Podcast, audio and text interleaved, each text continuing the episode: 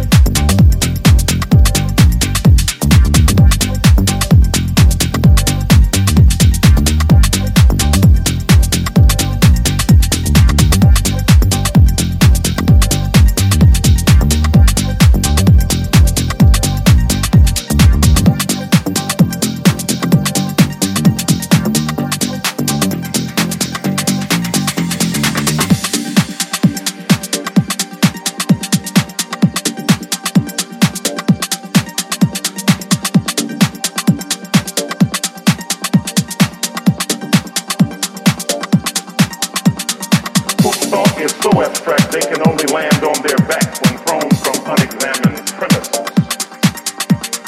This is a defense of intellect, not caricatures of brainy cats.